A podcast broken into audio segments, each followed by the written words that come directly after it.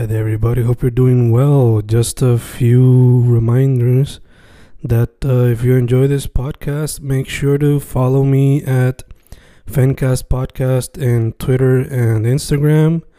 Also, follow the YouTube channel and subscribe at Fanatic or Fencast.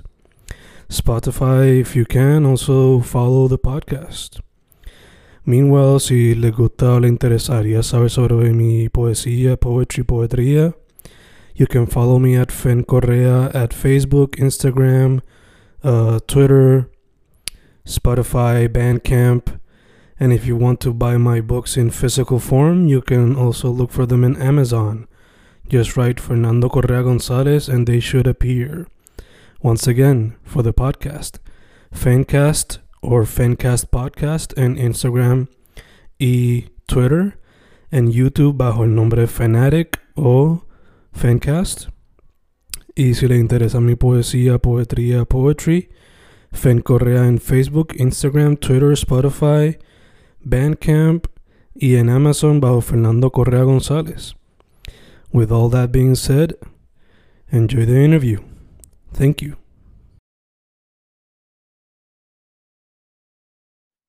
Y ahí estamos grabando, grabando, Fencas grabando. Hoy un episodio especial, ya que eh, es un artista que no solamente es artista, pero also yo diría que es un gestor cultural, ya que tras que hace su trabajo, he also helps out the community de la escena como tal. Saki, o Saki Sacarello, according to Instagram. ¿Cómo estamos, my dude? Todo bien, todo bien, loco. Gracias por, por recibirme aquí. Este, hace tiempo que no, no hacía algo así y estoy súper pompeado. Awesome, awesome. So, dude, cuando primero descubrí tu trabajo, creo que fue gracias a los muchachos de, de Culto 888, Steve, Francis. Eh, Sí, hermanito. sí. Y cuando vi que me metí tu página first, pues vi Amor y Fuego, of course. Vi tus pinturas y vi que eres DJ. Eh, no sé si es tu, tu side hustle o parte del main hustle, pero rápido stalkeé tu Spotify y vi todos los playlists. Hice como un playlist completo de todos tus playlists. Yeah. So, la pregunta inicial que sería para la gente que no sepa, ya que yo mencioné un poquito about what you do, pero si quieres introducirte de una manera más formal y que vino primero DJing, la pintura, ¿qué Eh, no, mano, sabes, eh, esto es súper curioso porque ayer yo estaba con, un, con Raúl Santos, que es un pana que ahora él tiene Alas Estudio con Jan Marcus en la calle Serra. Eh, y él es mi amigo como desde quinto grado. Ujú, y estábamos como los dos, como tan pompeados hablando de cómo hemos visto, de, de- yo, digo, yo le llamo de 0 a 50, porque es como que no, no estamos en 100 todavía, pero yo digo como, wow, como hemos podido ver, como todo empezó desde, desde cero, ¿no? Ujú, Y él hablándome a mí de cuando él me veía como que grafiteando en mi libreta en clase o escribiendo, este, y, como, y como él ha visto mi, mi creatividad evolucionar, inclusive verme implementar cosas que, eh, que yo hacía antes, que todavía las hago como que en mi arte. ujú, Eh, y pues, para contestar la pregunta, lo, lo primero fue el arte. Este, como en octavo grado, yo estaba súper atraído al arte callejero y todo, ¿sabes? Llegó, llegó a mis manos un catálogo de Reinhold, eh, de, de la joyería, que, que eran, ¿sabes? Página tras página, graffiti y arte urbano en Puerto Rico. Y ahí yo descubrí a Sofía Maldonado, que vi que hiciste una entrevista con ella. Eh, descubrí un montón, ¿sabes? Un montón de artistas y de pronto se abrió eh, ese campo en mi cabeza, ese interés. eh, y empecé, empecé a ver, por ejemplo, a Banksy eh, y a ver que no tan solo está la posibilidad de hacer pues, un graffiti, puedes hacer un stencil, puedes hacer una intervención, que hay muchas maneras de hacer el approach, ¿verdad? Este, y a mí siempre me, me ha interesado mucho como que esta cuestión de del marketing, pero no, no es la manera que, que, no, que todo el mundo lo conoce, sino como en, en cómo es ese subliminal messaging, cómo tú puedes como que llegarle a la gente de alguna manera, ¿verdad? Y hacer, hacer algo relatable. Eh, y pues yo creo que en mi arte siempre ha tocado de alguna manera u otra esa cuestión como relatable. Este, desde, que, desde que yo como que entré en universidad para acá, porque yo creo que antes todavía era demasiado prematuro, era más como que duros y aunque siempre he dibujado, tú sabes, yo, como en kinder me gané una medalla por, por un dibujo de una Virgen María, como que, tú sabes, pero, pero ajá, este, el arte yo creo que siempre ha estado bien presente, qué sé yo, mi manera de, mirar las cosas y, y, como yo como que absorbo de aquí y de allá, pues siempre, siempre ha desembocado de alguna manera en, arte. Entonces, la música, eso, eso fue más como, como que este, mi amiga Payola, que corre Radio Red, que es una super DJ y también una productora cultural, ¿sabes? Sin igual. Y una nena hermosa, un ser humano bello. Eh, Payo, ella eh, yo, yo, me pasaba metido en Radio Red en un momento como que medio oscuro de mi vida, que estaba pasando por unas transiciones, no tenía trabajo, lo que hacía era irme a la estación de radio a tomar café y a escuchar música. Y este, mi amigo Jufe, Juan Fernández, eh, empezó a darle clases a, a una amiga de DJ.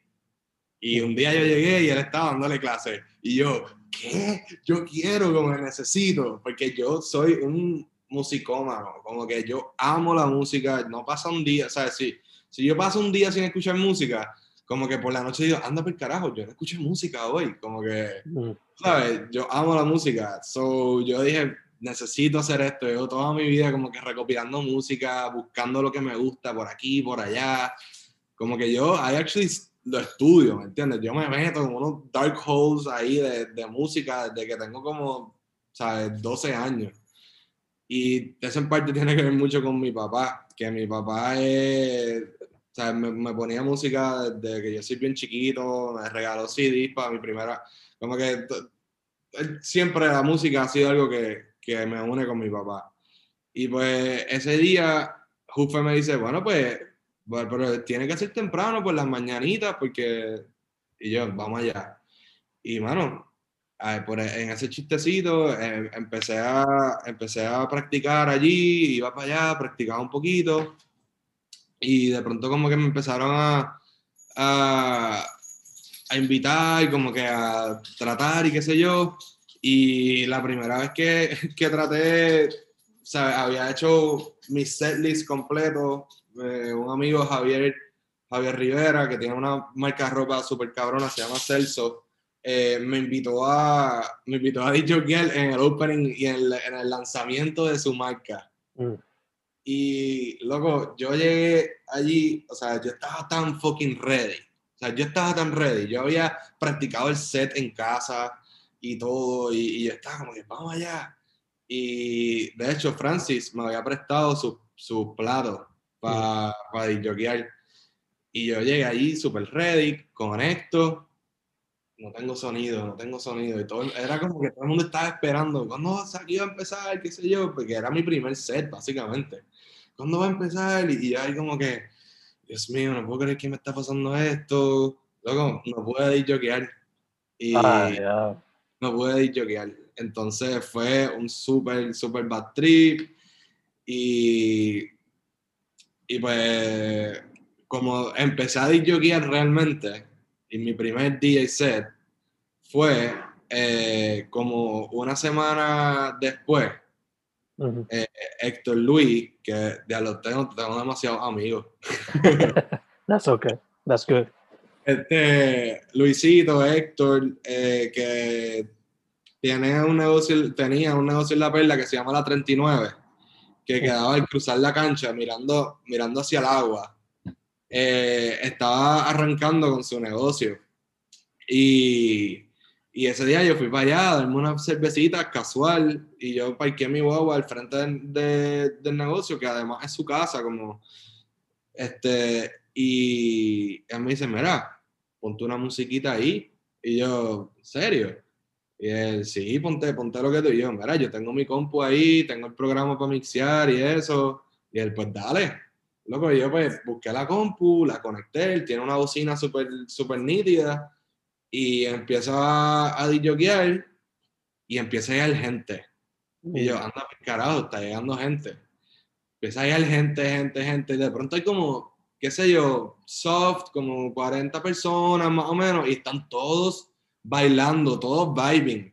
Y yo, anda, por carajo, esto está pasando con los pelos parados, como que digo, oh fuck, como que, y eso fue mi, mi lección, o sea, yo no me preparo cuando yo voy a disjoquear, o sea, yo, yo siempre miro cómo se ve la cosa y por ahí voy poquito a poco. Y, y por haberme preparado tanto y qué sé yo qué, tuve aquella decepción tan grande, como que yo, yo soy demasiado intuitivo para prepararme demasiado para las cosas, como que... Y ese día estuvo súper mágico sea, había gente que yo conocía allí que se, se, lo gozaron y qué sé yo, y por ahí arrancó la cosa. Ya él me decía, mira, uno que otro domingo vente para acá y queda Y los domingos ahí llegaban cientos de personas. Y, y estuve como, qué sé yo, un par de weekends que, que estuve medio resident DJ, entre comillas, y era casi adictivo. Yo decía, es que tengo que estar ahí el domingo, porque es que eso es lo que me va a, a llenar, tú sabes, de, de energía. Y por ahí empecé a disjoquear. Pero full hobby. Full hobby, este, aunque en ese momento no estaba haciendo mucho arte, te lo admito. Mm. Estaba como medio peleado con mi, con mi, con mi relación artística. Eh, yo siento a veces que, que como que mi relación con arte puede ser como un como un matrimonio, como que estamos bien, bien, bien, bien enchulados y de pronto es como que no quiero saber de ti, pero te amo, te amo un montón, pero estoy como que no quiero saber de ti.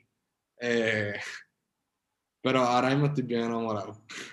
Beautiful, beautiful.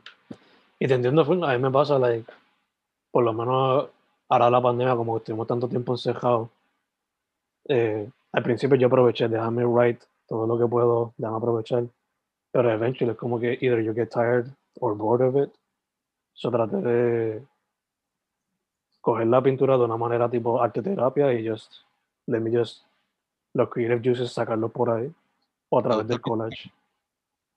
En verdad, siempre he querido pintar, pero para este caso pues lo cogimos como que let me just have fun with it, a ver qué sale. Pero es que en verdad eso es lo que debe ser siempre. Porque yo, si yo no me estoy riendo cuando estoy pintando, si yo no me río de lo que estoy haciendo, si yo no me estoy disfrutando, yo no puedo pintar bastripeado. Mm. Porque, porque es algo más bastripeado todavía. Este, so para mí tiene que haber diversión detrás del proceso creativo, siempre. Eh, so, sí, si te diviertes, bueno. De hecho, ya que mencionas que el proceso creativo, asumo que you gotta have a playlist o algún tipo de música playing cuando estás pintando, ¿no?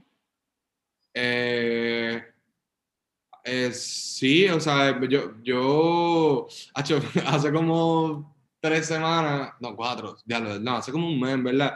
Eh, pude arreglar mi programa de DJokear porque estuve bien quitado de DJokear. Mm. Estuve solo haciendo los playlists y todo eso. Estuve bien quitado y, hecho, hice algo que nunca había hecho. Estaba en mi estudio con, el, con todo el setup de, de, de DJ puesto y pintaba un rato, DJokeaba otro. Pintaba un rato, mm. DJokeaba otro y eso estuvo súper, súper cabrón.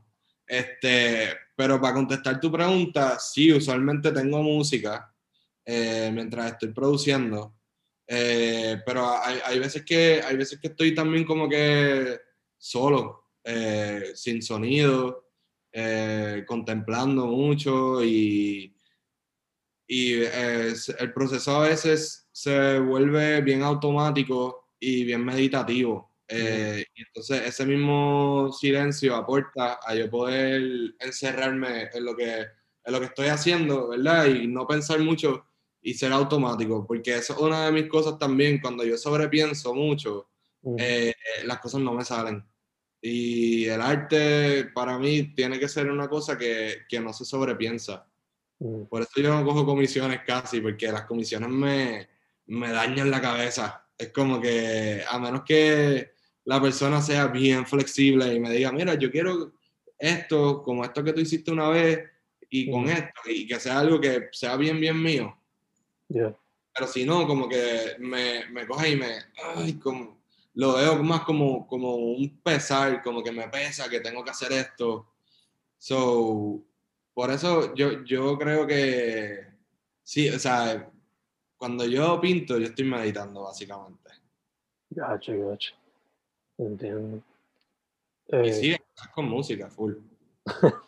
Ya, ya. Eh, ya que, o sea, volviendo un momento a lo de DJ, mencionaste que eh, your dad te regalaba discos.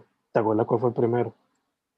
Mano, el primer, el primer CD que mi papá me regaló, eh, yo fui a esta tienda que se llama Casa de los Tapes, eh, que en ese momento pues habían tiendas de CD en todos lados, ¿verdad? En todos los shopping malls. Y, y, este, yo estaba con papi en Casa de los Tapes y eh, el tipo eh, dice relajando, oye, ¿y para el nene? ¿Qué se va a llevar el nene? Y yo vengo y digo, el CD de Billy Idol. Entonces, pues mi papá me compró este, eh, el CD de Billy Idol, el que tiene White Wedding y, y todas esas y todas esas canciones que Yeah. conocemos. Y ese fue mi primer CD.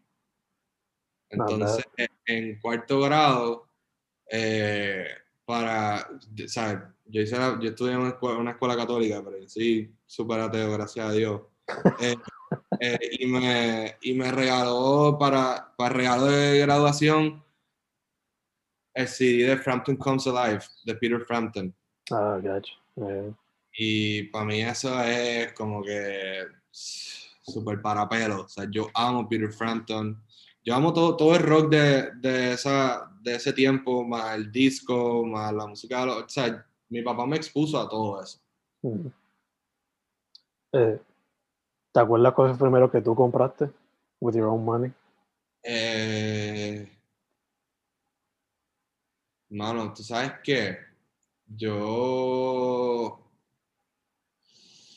A mí me, a mí me regalaron mucha música. Eh, y entonces yo escuchaba todo lo que, todo lo que me regalaban.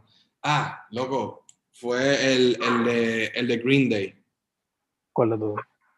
Fue uno de Green Day. Ese está Claudio ahí ladrando. Mi perro. Tengo dos perros aquí conmigo. Don't worry, don't worry. Eh, fue Green Day, fue, fue el de Green Day. Y me acuerdo que también, eh, ah, y, ah, yo, eh, y The Gorillaz, Uh, very good, very nice. yes. En verdad que, not bad choices, en verdad. A mí primero que me regalaron ever fue mi abuela y fue el de Pokémon The Movie. Pero después primero que yo me compré fue el del primero de Sum 41, por lo menos primer studio álbum, Ok, el de All Killer No Filler. Pero el de Gorillaz, por lo menos el primero, fue uno que siempre quise, pero nunca pude comprarle en el momento. Y después de adulto fue que pude actually buy. tú sabes que otro CD, ahora que, lo- ma- que estamos hablando de esto, eh, bien, bien, bien importante en mi vida, este, bueno, te voy a decir dos. Uno es Kind of Blue, Mm, eh, Miles Davis, sí. Miles Davis, Mm. Eh, y el otro es The Glenn Miller, The Glenn Miller Orchestra. Este, eh, porque pues mi, mi- ambos de mis abuelos eh, pasaron eh, a través de, de pues, tiempos de guerra. Ninguno fue a la guerra, se zafaron los dos. Eh, pero sí, pues, este, estaban con la cultura, ¿no? Y, y, aman, pues amaban pues, Glenn Miller Orchestra, Mm. que era música de guerra, básicamente. That's pretty dope. That's pretty dope.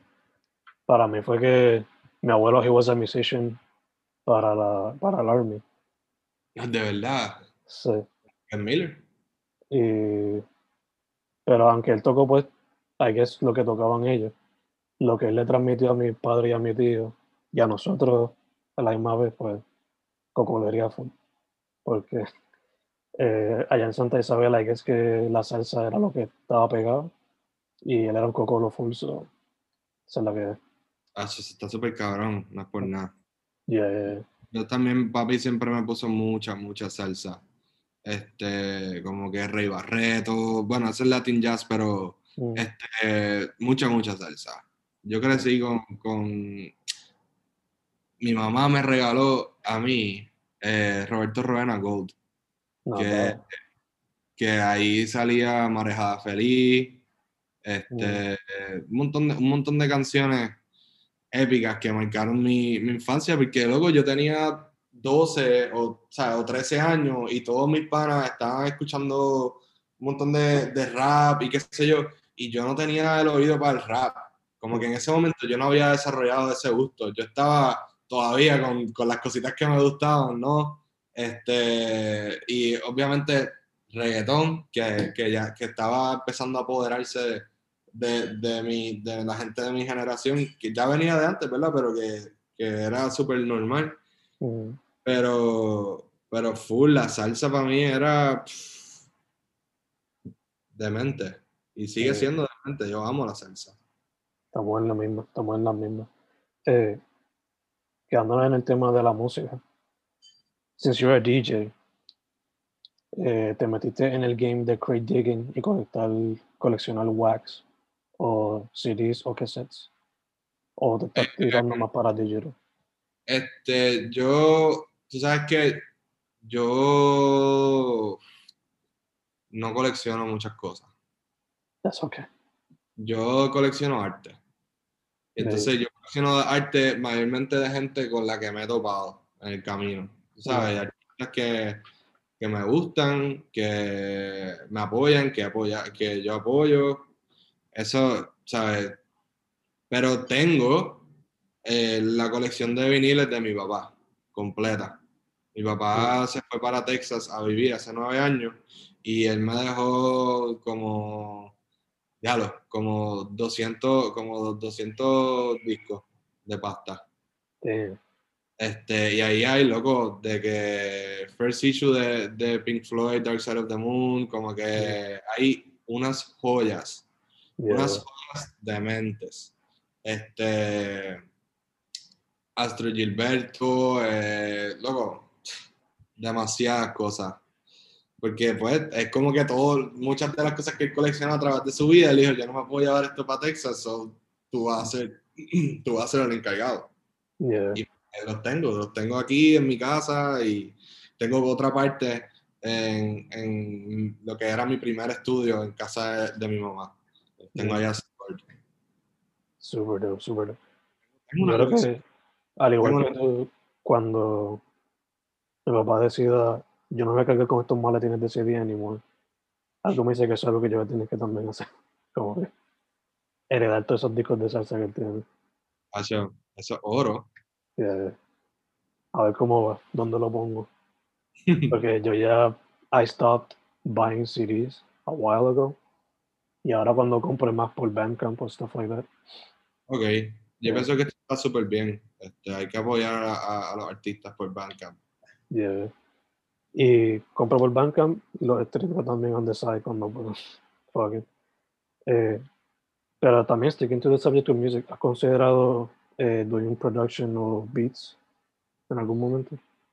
Eh, mano, lo he considerado, pero entonces como que yo creo que tal vez eso puede, puede pasar en otro momento de mi vida. Es como que, que, que mucha barca poco aprieta. Mm. Entonces, ¿sabes? Ahora mismo yo llevo una vida bastante regida por mi disciplina artística y me, gusta, me, ha, me ha gustado mantenerlo así. ¿Sabes? Como que yo me levanto pensando en lo que voy a hacer, lo que voy a producir, este, o sea, yo no pre- premedito mucho hasta que llego al estudio y ahí empiezo de verdad. Pero digo, ok, tengo que llegar al estudio, voy a trabajar, voy a pintar, necesito conseguir tela, madera, cortar la madera, estirar la tela, ese tipo de cosas. Son como, yo me convierto como medio robot. Y es como que quiero llegar y hacer eso. Entonces, como que si yo estoy produciendo, eh, yo pienso que eso es un skill completo, ¿no? Y este, en high school yo, yo le metí un poco a GarageBand. Yo hice como más de 100 canciones con MIDI, eh, con piano. Eh, so yo he producido, ¿verdad? Bien, eh, no puedo decir que soy, o sea, yo, loco, soy un nadie, yo no sé, o sea, sé un poquito, sé lo básico, pero he producido con MIDI, eh, cogí clases de MIDI en high school con un profesor que estaba bien tostado, Mr. J, que era músico también. Eh, y él dio una clase de MIDI, so por ahí aprendí. Me compré un Casio que, que el GarageBand me lo leía. Y por ahí yo hice pistas de reggaetón, de house, de, de todo, de freaking todo, mano. Este, y también rapeaba. Mm. y, porque me encantaba escribir. Y pues sí, o sea, me gusta, me atrae la idea. A veces estoy ahí en el estudio de Jan Marcus y lo veo a él produciendo y estoy como que, como que siento una emoción por dentro, como que wow, como que esto es tan alquímico, como este, y, y puedo reconocer, viéndolo a él ejerciendo la, la producción musical, puedo reconocer como, como pues, el, skill que requiere, ¿no? Eh, pero, pero full, es lo que estaba hablando ayer con Raúl, o sea, eh, la creatividad es un músculo. Eh, o sea, Jan Marcus se para al frente de, ese teclado, brother, y, ¿sabes? Se pasea enjabonado por las teclas. y mata, y es como que, loco, tú eres un anormal. Este, entonces Raúl me dice, ajá, pero cuando yo te veo a ti en tu estudio, tú también como que te ves igual, igual de anormal, como que eres muy, muy bueno. Y yo, sí, pero yo no quiero pensar eso, porque yo no, o sea, yo no, no pienso eso. Yo simplemente hago y ya.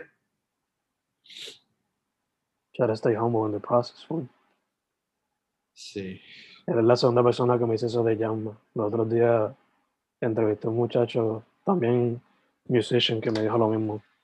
He was there with him para, porque Llama le produjo una canción para un EP reciente y verlo trabajar fue como que ver un alquimista ahí como que o como que se dice los que trabajaban espada y la ponían perfecto Ajá, eh, un Iron un, eh, sí sí pero sé lo que dice eh. mira yo estudiamos juntos en high school nosotros nos sentábamos nos sentábamos en el pasillo a cantar Silvio Rodríguez como que y a cantar cultura profética. O sea, yo le hacía, yo le hacía, le doblaba las voces a Llama, cantando como que acústico. Eh, los jueves hacíamos unas cosas en casa, unos bembés, y venían un par de amistades así como que handpicked, que le gustaba la música, hacíamos comiditas, bebíamos whisky, fumábamos cigarros, cabrón, a los fucking 14 o 15 años, cabrón. adultos maduros, cabrón y Yama siempre llevaba la, llevaba la, la, guitarra, este, yo tenía un pongo y eso era a, a, inventar allí. Este, que, ¿sabes? Yama es mi hermano. Y, pues Yama, yo, como que... Como dijimos ahorita, again, having fun en el proceso. Sí, hecho totalmente. Eh, mencionaste que el muralismo y el street art te influenciaron bastante cuando te metiste al arte visual. Eh, yo por lo menos por lo que he visto es mayormente pintura, pero ¿has hecho eso, like murales o graffiti en some form? Mira, eh, yo no le he hecho una limpieza a mi Instagram. So, después, si después métete por ahí. Yo estuve haciendo muchos murales. Eh, cuando yo entré en la universidad, eh, yo eh, en mis clases, en mis clases de universidad empecé a hacer estos duros de estos muñequitos que parecían unos monstruitos. Yo empecé a llamarlos raros. Mm. Eh, y con eso yo me puse a hacer murales en todos lados, a hacer todas las paredes que yo encontrara que pudiera, hacía, hacía esos muñecos. Luego eh, me picó la vena de tratar, o sea, digo, digo luego, pero estamos hablando que sí, yo como un año después empecé, eh, fíjate, casi no, ahora mismo no me acuerdo bien, pero empecé a, empecé a pintarlos también en Canvas, a, este, a, crear situaciones, a traerlos al lienzo. Este, y entonces en la universidad empecé a coger clases con esta profesora que se pasó simultáneo. Empecé a trabajar en una galería de arte y a la vez también estaba cogiendo clases con una profesora que era bien radical. Se llama Marisol Plar. Ella es bien, bien, bien, bien, bien, bien, o sea, bien buena, o sea, una artistaza. Este, Y pues Marisol me, me despertó una, una chispa conce- conceptual. Y por un tiempo yo abandoné la pintura. Lo único que a mí me interesaba era hacer este, intervenciones, piezas, objetos, utilizar objetos para, para buscarle nuevos propósitos, pero dentro de un contexto artístico.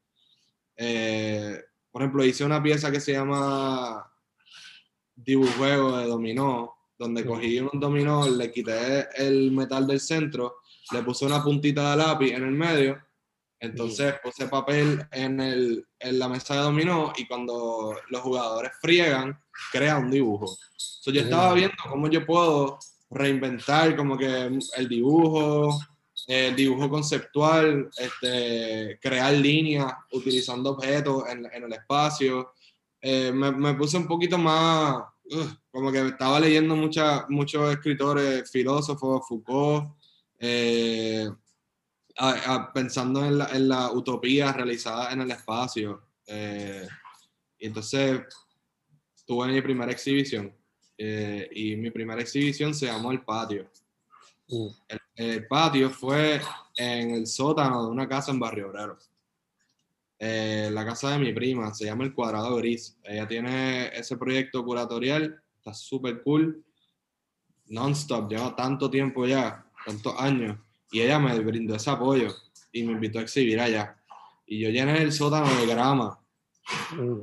de grama real, y creé como un tipo de jardín en el sótano, utilizando objetos como si fuesen esculturas de patio. Yo le había llenado a mi mamá el patio de ella de conos de tránsito, había construido molinos con abanico, con, con aspas de abanico desechado. Mm. Este, y todas esas, todos esos objetos que yo había recopilado, que muchos los había cogido de la calle, tumbado, los metí en ese patio, con una hamaca, varios monitores y pinturas. Eh, las pinturas eran todas del patio. Era, eh, las pinturas eran de los objetos viviendo en el espacio del patio de mi mamá y luego yo las traigo acá a la exhibición, las presento ahí y hay dos videos míos chiquitos eh, correteando por ese mismo patio. Entonces, pero el patio está florecido, hay árboles, hay un montón de cosas y luego del divorcio de mis papás, mi mamá tumba uno de esos árboles. Es como que todo muy simbólico, ¿no? Y entonces el patio pasa de ser un lugar que a mi papá lo tenía con, con, mucho cariño y mi papá me sacaba a jugar por el patio, a ser un espacio más como que muerto. Y yo lo que hago es, a través de esa exhibición, presentarte un, un patio que yo estoy rescatando y que yo estoy haciendo lo mío. Y que estoy como que trayéndole vida a mi manera. Uh -huh. este, como que dejando, dejando esa, pues esa, esa ma mala memoria atrás. Eh, y pues, y pues sí, o sea, fue como que medio un proceso, yo pasé, yo me cansé de hacer los muñecos en la calle y empecé a hacer intervenciones en la calle, empecé a llevarme cosas de la calle, me empecé a meter en mi estudio, a trabajar con esas cosas que me estoy trayendo de la calle y sale esa primera exhibición.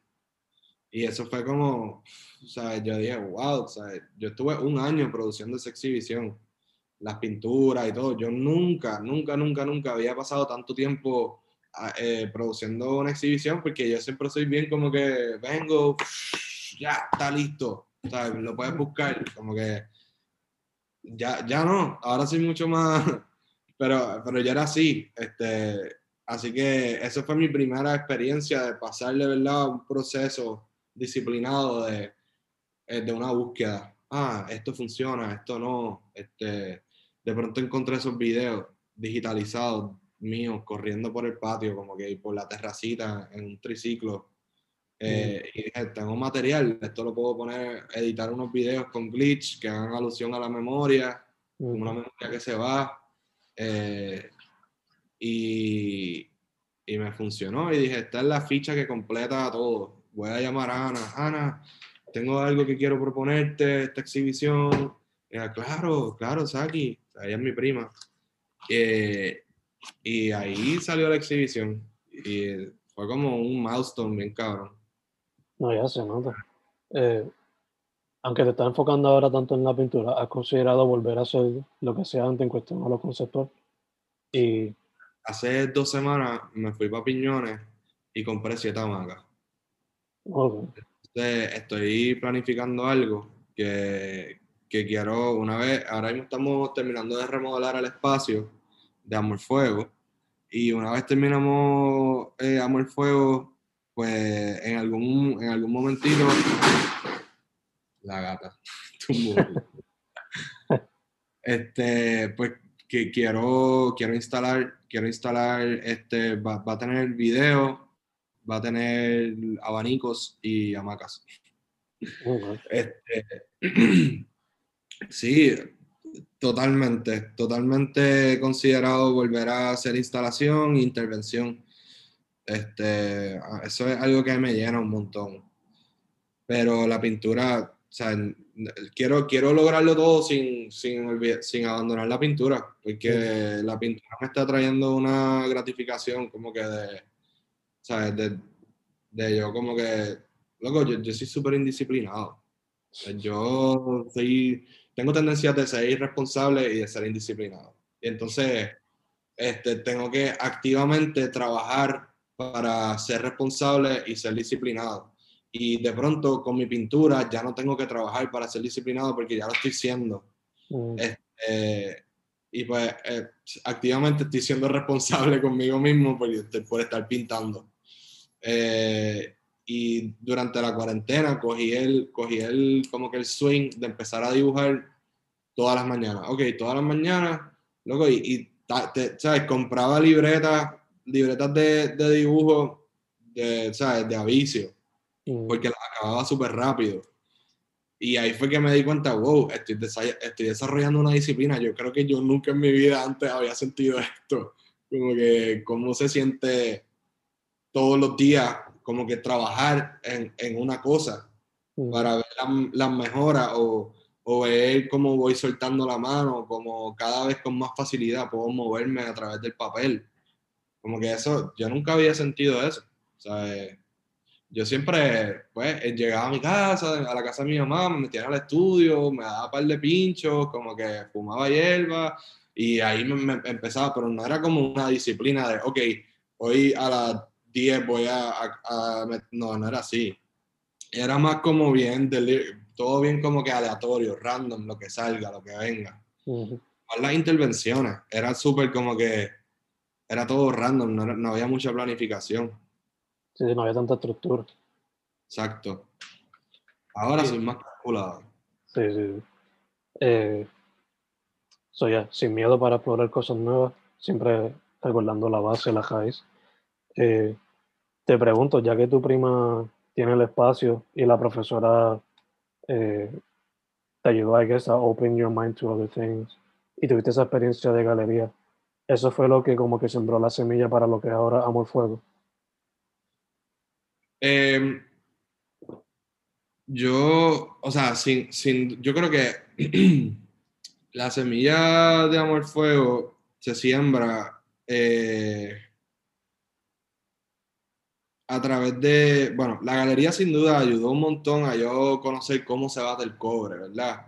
Mm, de, de cómo, cómo se brega con artistas, eh, cómo, cómo son las relaciones galería-artista, artista-galería, este, galería-feria de arte, eh, galería-museo o museo-artista, todo ese tipo de estructuras así de, de business, de mira, el artista puede agree a un 50-50 o tú puedes ser más flexible con el artista y, y darle a él un 70%. O sea, todo este tipo de cosas, yo, de cómo se bate el cobre, yo lo aprendí con, con la galería.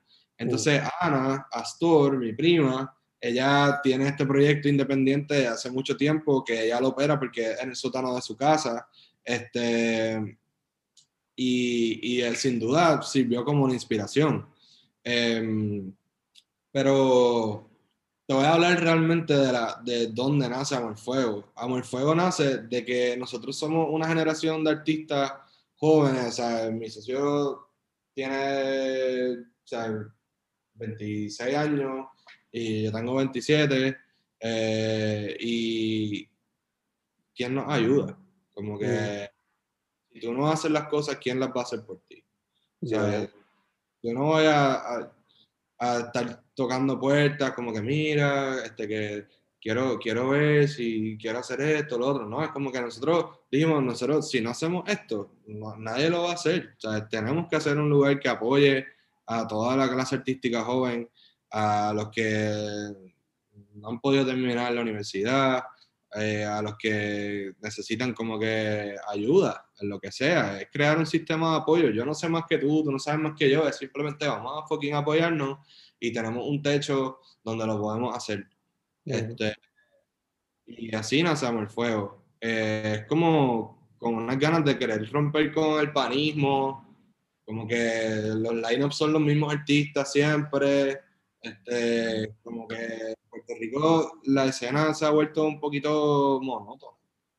Es la misma gente de siempre y yo no lo culpo porque estamos, en, Puerto Rico es bien freaking chiquito, es como que no es como si el año que viene van a llegar 30 artistas nuevos de otra parte del mundo que van a, que van a hacer cosas diferentes, ¿me entiendes? O sea, va, aquí van a seguir siendo las mismas personas forever and ever. Mm. Este, eh, y, y, yo creo que eso hay, hay, una mentalidad un poco insular para mí en cuanto a cómo se ve el arte aquí. Este, y sí, no te estoy mintiendo, no te voy a mentir, hay, muchas de estas personas salen, o sea, eh, kilómetros, kilómetros sale, eh, y hay muchos proyectos que, que, salen de Puerto Rico, Embajada sale eh, un montón, eh, pero aparte de eso es como que nosotros queríamos hacer algo para pa nosotros, para nuestra gente, para nuestros amigos, y, y así fue que nació Amor Fuego. Este, un proyecto autogestionado para, para poder crear una comunidad. Bello, bello. Recuerda, a mí, hasta cierto punto es lo que llevo con, trato de hacer con el podcast, como que muchos artistas independientes a veces no se les da la oportunidad o eh, por lo menos yo cuando me adentré a la escena fue a través del tiempo de MySpace. Muchos de esos artistas ya ni se sabe quiénes eran y toda la cuestión. A través de esto se trata de documentar lo que, lo que hacen, lo que hicieron, lo que aportaron, lo que aportan. Eh, ya, te entiendo full y hacen falta más espacios así. Recientemente, dado la pandemia, en Mayagüez se perdieron dos, la Galería Betance y el eh, tuvieron que cerrar puerto. Ya lo vieron, las que habían, ¿no? Yeah, eh, pero ya, es bueno ver que siguen abriendo espacios, especially people who are younger and up to the challenge.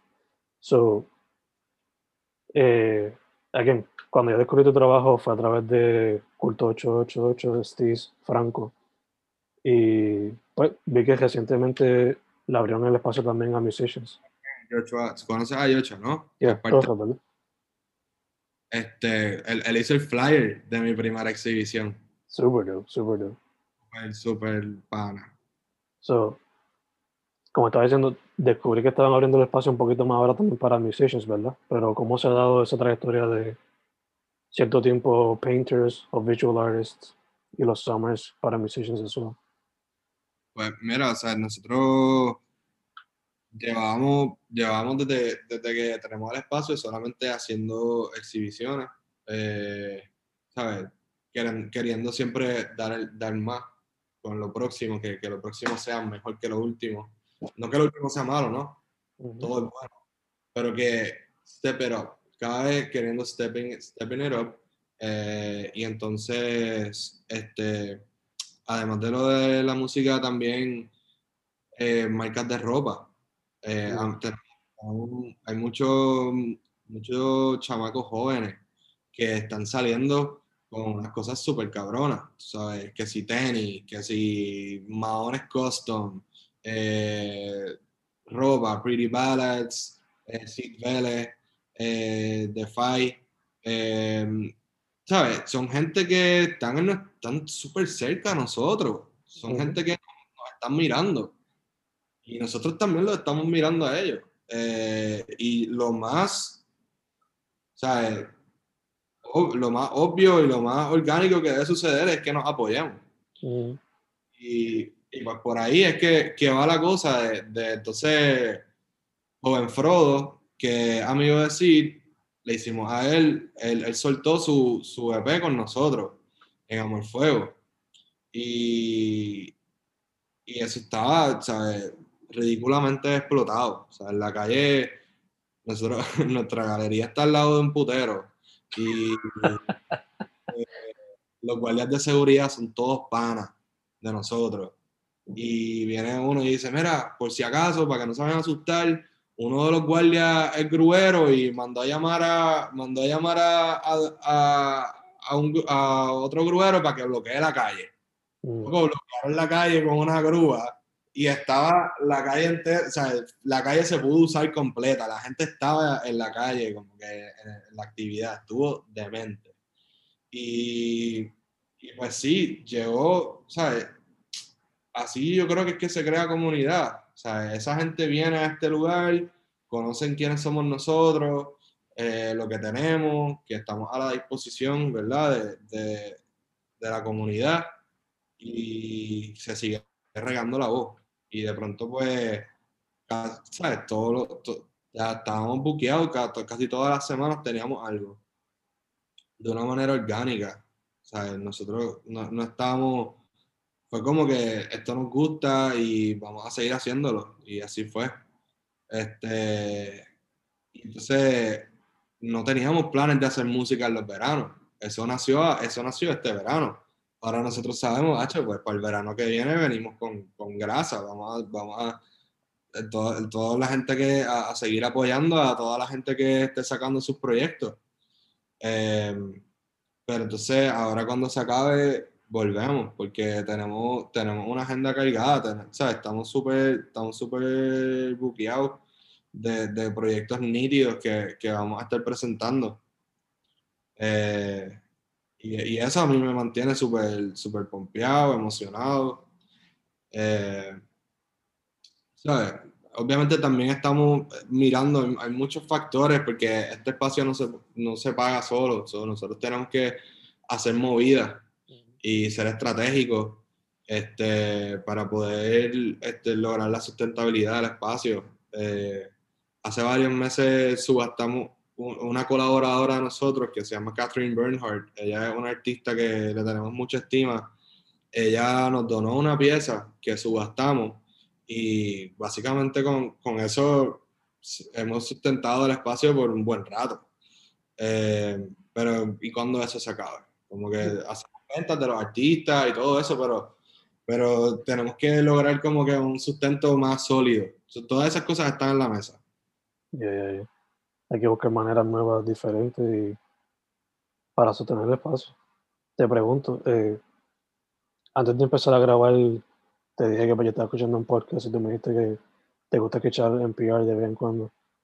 Eh, lo de los showcase con música, ¿was it somehow indirectamente o directamente influenced por los Tiny Desk de NPR? Este. Fíjate, no, nunca lo, nunca lo contemplé. O sea, no, lo habíamos contemplado. Este, pero entonces el formato eh, de nuestra galería, que es un, un, un, rectángulo, se presta para que los shows sean tipo salita, tipo como que tiro una alfombra, pongo el micrófono ahí, este, hay una mesita acá, eh, y, y, es bien, o sea, se siente bien familiar y bien cozy. Eh, la gente se sienta en el piso o están parados si está, todo, si está bien pompeada la cosa y se da así bien tan orgánico como se puede ver en un Tiny Desk. Fíjate. Super dope. Super eh, dada la experiencia no solamente tuya como eh, painter, DJ y curator, como ve ahora mismo la escena del arte en Puerto Rico? En todas las facetas que pueda hablar, ¿verdad? Eh, mano, yo, yo lo veo saludable. Yo veo que hay, hay mucho talento, hay, mucho, hay mucha gente que le está metiendo con todo, mano. Yo no sé, para mí que esta, esta, esta cuarentena para muchos creativos fue un booster, ¿sabes? Fue como como un pase de adrenalina, loco, ¿sabes?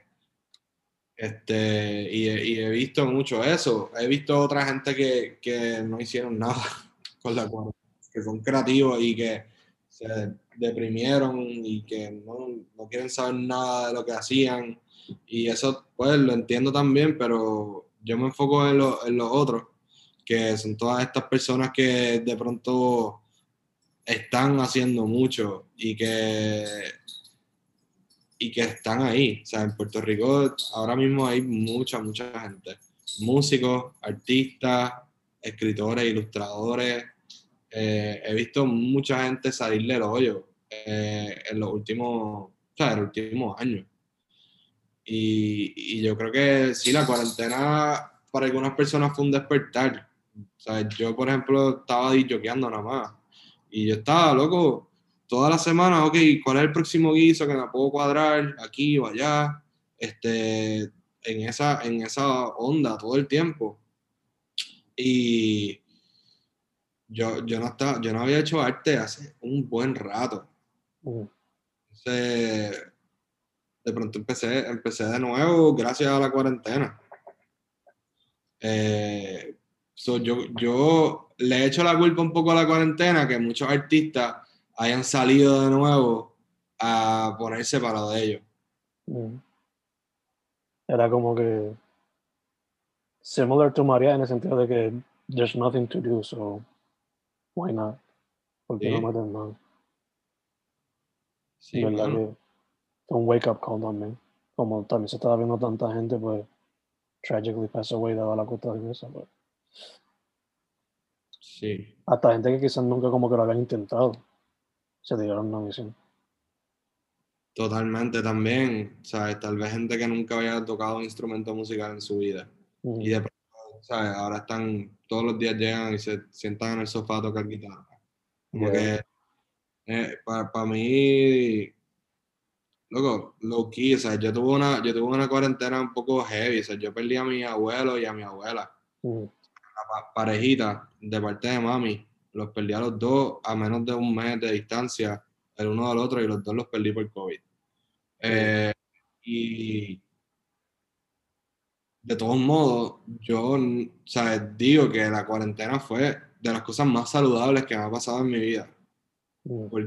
Eh, yo estaba perdido, o sea, yo estaba all over the fucking place, como que estaba viendo con una intensidad y viendo qué es lo próximo, vamos allá, y de pronto fue como, como un silencio sepulcral, como que, ¿sabes? Wow, qué carajo, qué está pasando en el mundo, qué está pasando conmigo, qué yo estaba haciendo, wow, tengo tiempo, esto no se va a acabar pronto. ¿sabes? Tengo mucho tiempo en mis manos y el tiempo es bien valioso. Y no te voy a mentir que yo pasaba días ahí en la hamaca tirado llorando, como que pensando en mis abuelos y en la crisis y todo. Pero a mí eso, eso se me quitó. O sea, yo dije, ahora es pues, a, a dibujar por ahí para abajo, a, ¿sabes? Yo compartir muchísimo con, con, mi, con mi pareja. Este, fuimos un sistema de soporte bien, bien fuerte. Eh, mi, mi pareja Daniela, su negocio Manzana Studio, eh, básicamente se logró. Ella, ella estaba como que, wow, ¿qué carajo va a pasar con mi vida? O sea, no, cuando los salones no van a abrir más nunca. O sea, mejor salgo de mi salón. O sea, estábamos pasando por unas crisis y, y la manera en que nos estábamos apoyando fue esencial para poder transmutar la energía y salir hacia adelante. Eh, so, ya lo, ya hablo un montón. No, ya, o sea, entiendo fue que fue life altering, life changing por completo. Eh, Sí, I mean, yo mismo te puedo decir que también perdí gente cercana. Mi primo more so, because pasó similar a lo, a lo que te pasó de que perdieron los dos abuelos eh, a little over a month between each other. Pero a la misma vez, a pesar de eh, so much loss, a lot of babies have come up in mi family circle y en mi friend circle. Que ha sido como que un momento de ponerse los big boy pants full, to some extent. Eh, Mucha gente ha tenido bebés después de la cuarentena. Eso a mí Sí. me da mucha. aprovecharon, I guess. Bueno, I mean, puedes poner tu, tu vida en orden. I También. guess. Yeah. Como que si puedes ponerla en orden y piensas que es lo propio tener un hijo, pues go for it. Yeah, yeah, yeah. Eh, dude, mencionaste que ¿Cómo tú, o sea, cómo, la cuaren- cómo tú aprovechaste la cuarentena? Como que... Es que Yo, pues, yo pues al principio, como te dije, escribí un montón cuando se veía que ya no estaba como que up for it. Traté de trabajar con collage o pintura, aunque sea for fun. Y cuando por fin pude instalar el internet en el apartamento, porque lo que usaba era la data del celular for the most part. Cuando instalé internet, pues ahí fue, fue que, fue que volví a hacer los podcasts bien recurrentes. Porque intenté a través de llamada telefónica, but it was not that good. Y por lo menos por Zoom, pues, aunque a veces el audio quality is not the best, por lo menos puedo ver la persona. And it makes it better, por lo menos energy wise. So, ha sido así. Y eventually como que writing came back y ha sido como que fluctuating. Y aunque me mudé para el área metro due to another job, eh, el trabajo como maestro, though it is very time consuming y difícil at times, a veces me da como que ideas para jugar con la poesía in different ways. Ok, So, en vez de quedarme con la estructura regular de una estanza o jugar con versos, why not poner la poesía dentro de un crossword puzzle y que, el lector, y que el lector juegue con eso o una sopa de letra o algo, no sé.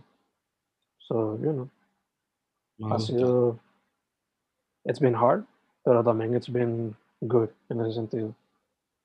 Eh,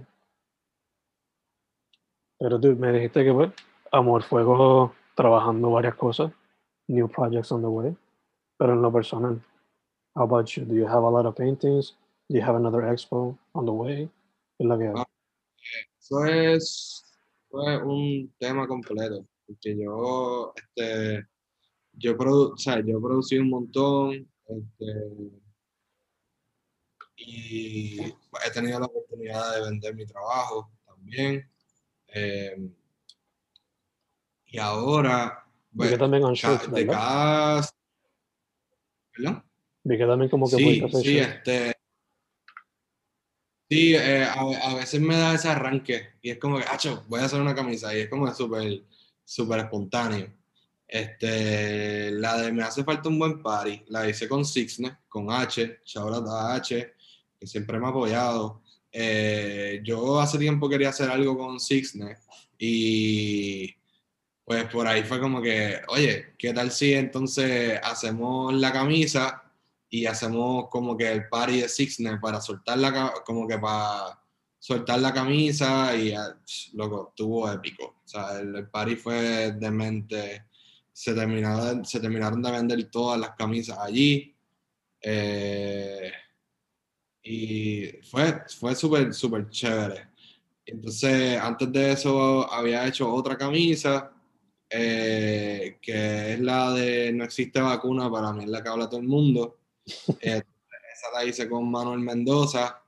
Este, también súper cool. Fue, loco, literalmente yo tenía la pintura en la pared de mi estudio, le tomé una foto, le envié la foto a él y, y imprimimos la foto tal cual en la camisa, como que it's so honest, ¿me entiendes? No hay nada, es como que es lo que es, es lo que es ya. Eh, pero sin duda me gustaría exhibir. No sé cuándo ni cómo, como que no sé. Loco, es que te- te- es un montón de, de trabajo, entonces no sé si atarlo todo bajo un tema y entonces producir para ese tema y como que est- estoy como en un momento, produzco y produzco y produzco y de todos modos no sé cómo voy a armar una, una exhibición, ¿me entiendes? Mm. es como, eh, sigo produciendo y ya. Ese es mi, ese es mi norte, básicamente. Gacho, gacho. Pero por eso yo creo que fue que como que compré la hamaca y dije, bueno, ¿sabes? Voy a, voy a exhibir algo, aunque no sea las pinturas que estoy haciendo, porque sí, yo trabajo, yo trabajo muchas facetas en mi práctica artística, no solo la pintura, y, Mm. y por estar tan enfocado en la pintura he abandonado otras facetas. Y entonces ahora quiero trabajar en ver cómo puedo unirlas, cómo tal vez puedo poner la hamaca en el espacio y de pronto una pintura que aluda a la situación que yo quiero evocar, como que so, jugar, jugar más con eso, no con como que tú vas y te paras al frente y miras la pintura. Dices, wow, qué bello, me siento bien o me siento mal, o no me gusta. A mí eso, en verdad, como que me la pela. Como que, o sea, loco, yo voy a un museo y yo hago fast pacing, como que yo miro, oh, cool, cool, cool. Pero esa cuestión de, wow, no, como que no. Yo quiero que la gente tenga una experiencia, como que por eso me, me gustan las hamacas, por eso, porque es como que es un espacio dentro de un espacio, eh, donde tú te puedes sentir como tú quieras. Eh, y, pues, y pues sí, eso yo creo que sería lo próximo para mí en cuanto a una exhibición. Tal vez integrar una de esas pinturas a la instalación de hamacas que te comenté que voy a hacer. Eh, y, y estoy, y estuve hasta hace como dos semanas exhibiendo en México eh, dos pinturas eh, en un proyecto que se llama Partacó. Este, que eso, yo tengo, yo tengo un gran amigo en Nueva York que se llama Antonio del Valle, que tiene el proyecto que se llama Proyecto Sabroso. Mm. Y, y él es, bien, o sea, él, es- él me conectó pa- para eso. Y él, un super gestor también, increíble. Lo quiero mucho. Eh, sí, so, hay planes, hay planes, hay cositas. Estamos cocinando. Él también me está cocinando un par de cositas este, que vienen por ahí. Super dope, super dope. Ya Así que- que, yes. Ya que tienes un big connection con Nacional de música y yo soy DJ, ¿te han contactado para hacerle cover arts de singles o de álbumes en algún momento? Um, eh, ahora eh, están empezando a, a salir cosas así. Entonces, tengo una colaboración con los Rivera Destino que, que va a salir bien pronto. Y, y entonces eso también va a estar chévere. Y pues, pero sí, eso me interesa un montón. Yo quisiera ver cómo me puedo sumergir más en eso. Que la música tiene texto. O sea, así que yo siempre voy a poder aludir el texto de, de una canción a través de, de estas pinturas que estoy trabajando. Eh, y otra cosa también, eventualmente me quiero mover de estas pinturas textuales a volver a pintar otras cosas. Eh, pero, pero siento que todavía no he terminado mi cometido porque quiero seguir haciendo otras, quiero seguir haciendo, tengo, loco, tengo una lista tan y tan y tan larga de frases que se me ocurren, ¿verdad? Que quiero hacer. O sea, son como 400 frases, como que no se acaba. y pues, hasta que no, loco, o sea, yo puedo hacer, puedo seguir por ahí para abajo pintando, why not? Este, Tienes hasta un little book right there que puedes hasta hacer. Tal vez. Hay veces que una frase como que complementa a otra, que complementa a otra y de pronto es una oración y es súper graciosa porque puede ser absurda. Como que se dan, se dan, muchas, se dan muchas situaciones. Mm. Se dan muchas situaciones que, que me tripean con, con este tipo de trabajo que he estado haciendo. Super dope. En verdad que I love it porque it, it reflects mucho lo que haría nuestro tipo de personas, like our generation. So, este, in the future, cuando pasen como 40 años, la gente va a ver fácilmente, oh, this is the slang. Este es el tipo de palabra que usaban. Cómo el boricua se influenció, I guess, por el internet o por lo que estaba pasando en el momento, you know, which is always super dope. Sí, hecho, si te soy honesto, yo nunca he pensado en eso. Yo nunca he pensado cómo mi arte va a ser percibido en el futuro ni nada así. Yo, o sea, yo pienso en el futuro, pero yo, yo estoy muy en el presente también. Este, cool, cool. Yo tal vez pienso en el futuro de manera de meta y eso, pero no, no como que, wow, Ay, sí he pensado que cuando yo me muera mis pinturas van a quedar. Y yo digo, diablo, eso está bien, bien fucking intenso. Como que, eso es como, como tener un calzoncillo de alguien. Como que, como que cabrón, eso es una fucking creación, de alguien. Como que eso es una pintura mía ahí en tu pared, cabrón, y yo estoy muerto. no sé, he tenido esa contemplación, esa sí la he tenido. Debería hacer una pintura utilizando un calzoncillo también, a ver qué puede pasar.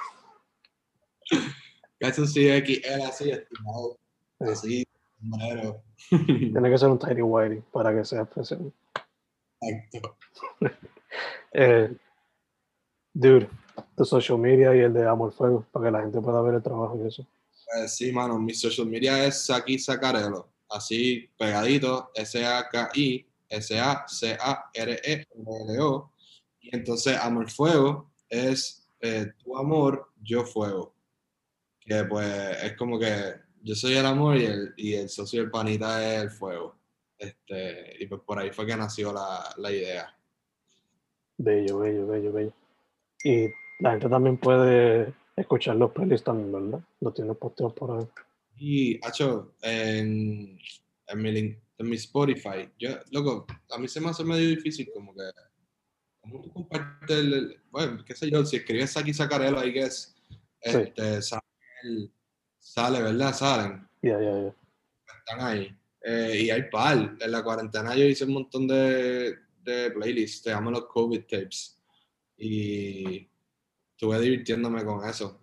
Porque estuve lo que literalmente todos los días yo lo- me tiraba ahí a- en el sofá a buscar música. Y me compré unos headphones Bose Noise Cancellation. Eh, Daniela trabajaba por un lado y yo tiraba allá buscando música. So, Craig música. Digging. me encantaría que la gente como que la, la accese y que se cure un ratito.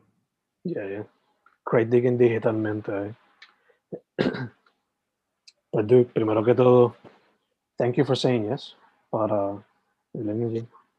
Esto en verdad, yo creo que estos documentos son bien importantes y creo que lo que tú estás haciendo es súper, súper importante. No mucha gente se da la tarea eh, de documentar tan ampliamente eh, y específicamente lo que es pues, la gente creativa que están haciendo algo, ¿no? Eh, todo, ¿sabes? Todo, no hay nada que sea más chiquito ni más grande, todo, todo vale. Y tú estás capturando eso. So, yo te doy las gracias a ti por, por invitarme. Eh, creo que, hacho, este podcast, o sea, tu podcast está súper cabrón. He estado escuchando par y he estado, o sea, tienes tanto y tanto fucking contenido. Thanks, dude. Thanks. Eh, segundo, salud, en lo que salimos full de la pandemia. Gracias. Y tercero, para adelante. Me encanta que además de crear tu propio trabajo, le estás proveyendo el espacio a los demás que vengan por ahí con propuestas nuevas. Verdad, gracias. Me encantaría algún día coincidir y, y qué sé yo, cafecito o algo. Dale, I'm up for it, I'm up for it. Full, full. Yeah. Eh, su nombre es Saki Sacarello. Lo pueden conseguir bajo Saki nomás. S-A-K-I de punto. Dude, once again, muchas gracias. Gracias, loco.